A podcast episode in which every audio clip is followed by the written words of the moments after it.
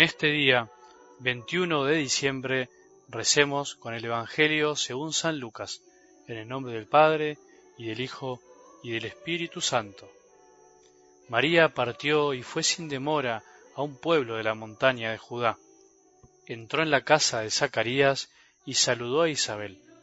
Apenas ésta oyó el saludo de María, el niño saltó de alegría en su seno, e Isabel, llena del Espíritu Santo, exclamó, Tú eres bendita entre todas las mujeres, y bendito es el fruto de tu vientre.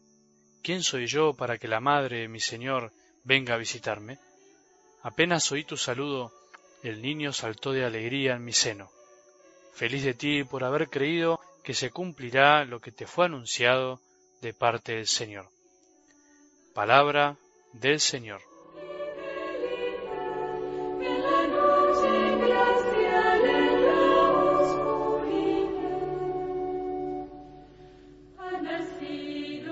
Especialmente en estos días hay personas que más que regalos necesitan presencias, vos y yo, presencias que traigan amor y no cosas que se corroen con el tiempo. El amor no es una cosa, y la prueba está en que en momentos límites de la vida, lo único que nos interesa, si tenemos un poco de corazón, es amar y ser amados, como lo hizo María. Caminó 120 kilómetros para visitar a su prima que necesitaba la presencia de ella y de Jesús, aunque todavía no había nacido. Cuando salimos de nosotros mismos para ir a estar con otros y no llevamos nada en las manos, reluce lo mejor que podemos llevar, a Jesús, el amor. Si María hubiese llevado algo en sus manos, difícilmente se hubiese percibido la presencia de Jesús en su vientre. María va con las manos vacías pero el corazón lleno de Jesús. Cuantas más cosas llevamos en las manos, cuanto más cosas materiales pensamos que tenemos que dar para demostrar el amor, en el fondo lo que estamos haciendo es opacar el amor. El amor es gratuito, no se compra ni se vende, se da y se recibe gratuitamente. El amor lo llevamos en nosotros, no en las cosas.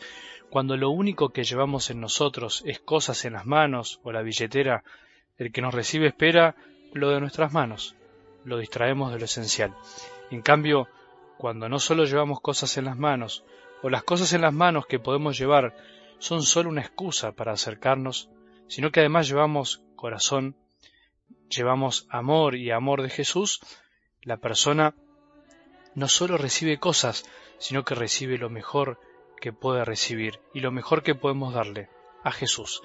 Eso hizo María le llevó el mejor regalo que podía llevarle a su prima y a Juan el Bautista, a Jesús.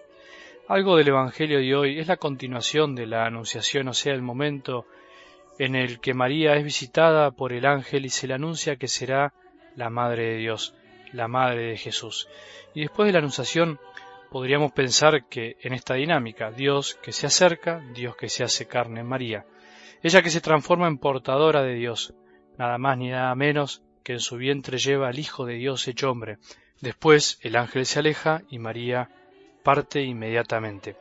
Cuando Dios se acerca a nuestra vida, la consecuencia natural es partir, o sea, es levantarse, es salir, es tener una actitud de buscar hacia dónde tenemos que ir. Entonces, esta actitud de María, que es como un modelo para nuestra vida, pero también de alguna manera es la imagen de lo que significa que Dios se haga presente en nuestra vida, nos puede ayudar para estos días previos a la Navidad.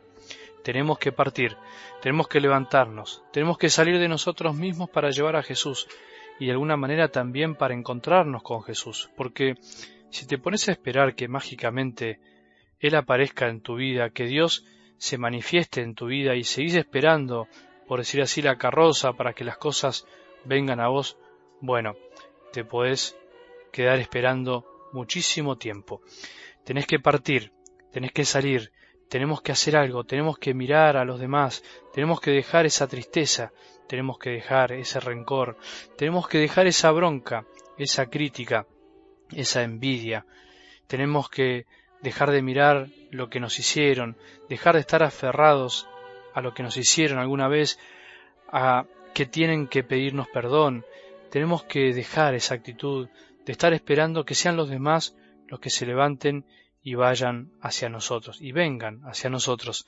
No, tenemos que salir ahora, sin demora. Anda a donde te surge ir inmediatamente cuando escuchas estas palabras. Bueno, ¿qué es lo que tenés que resolver antes de Navidad? ¿Qué tenés que estar dispuesto a compartir y vivir en estos días? María partió sin demora a un pueblo de la montaña de Judá y recorrió 120 kilómetros. 120 kilómetros en esa época. Todo un símbolo de lo que nosotros tenemos que hacer y a veces no hacemos. No nos queremos mover de nuestra posición, de nuestros pensamientos y queremos que todo el mundo se nos tire a los pies.